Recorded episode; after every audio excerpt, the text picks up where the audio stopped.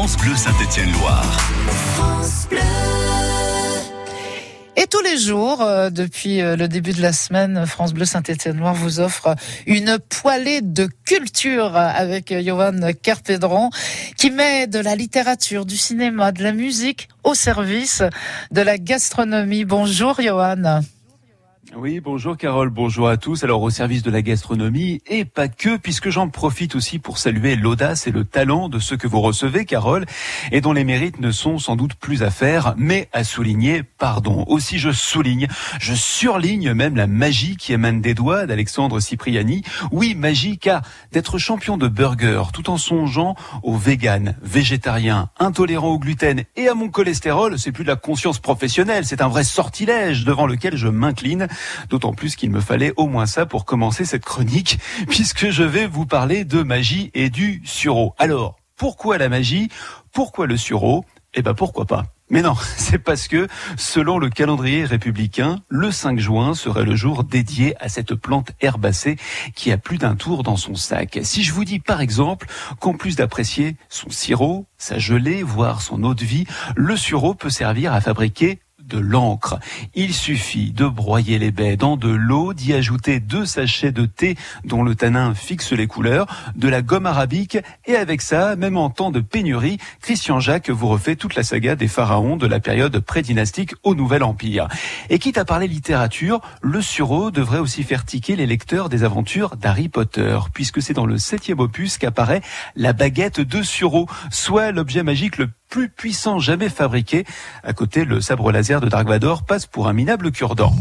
Votre manque de foi me consterne.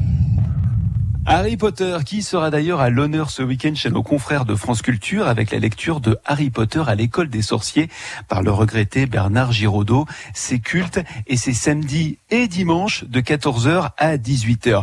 Mais dis donc, il nous faudrait bien un accompagnement pour écouter ça sans en perdre une miette et pourquoi pas directement inspiré de la saga de J.K. Rowling.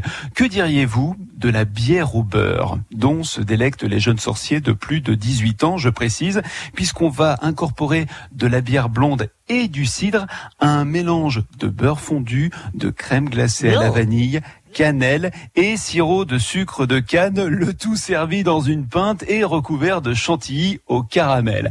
Alors cette recette, elle est signée Thibaut Villanova, auteur de toute une série d'ouvrages déments et gourmands parus chez Hachette Cuisine. Ça s'appelle Gastrono Geek et qui décline les recettes de cocktails, de soupes, de plats et desserts vus dans les séries télé, dans les bandes dessinées ainsi qu'au cinéma. C'est une culture de l'imaginaire accessible à tous et qui ne départ pas une nouvelle fois de la magie et du talent de votre invité Carole, qui en plus de sa toque de chef, mériterait d'être...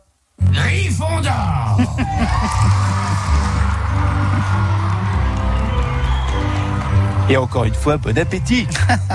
Mais avec votre petite recette de, bière au beurre, là, je sais pas, ça me fait pas envie, moi, pas du tout. Hein. C'est dans un bouquin. Pourtant, rien que c'est dans un bouquin qui s'appelle Gastronomie, qui en a plein aux éditions Hachette euh, Cuisine.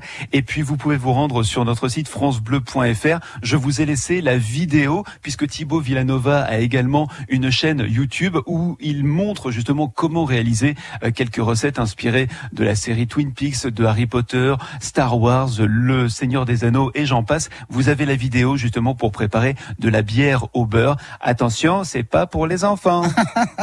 On a compris. Merci. Merci beaucoup, Johan Carpédron. D'ailleurs, on peut écouter euh, toute cette petite chronique sur FranceBleu.fr. Bonne journée, bon week-end. On se retrouve lundi, Johan. À lundi, bon week-end.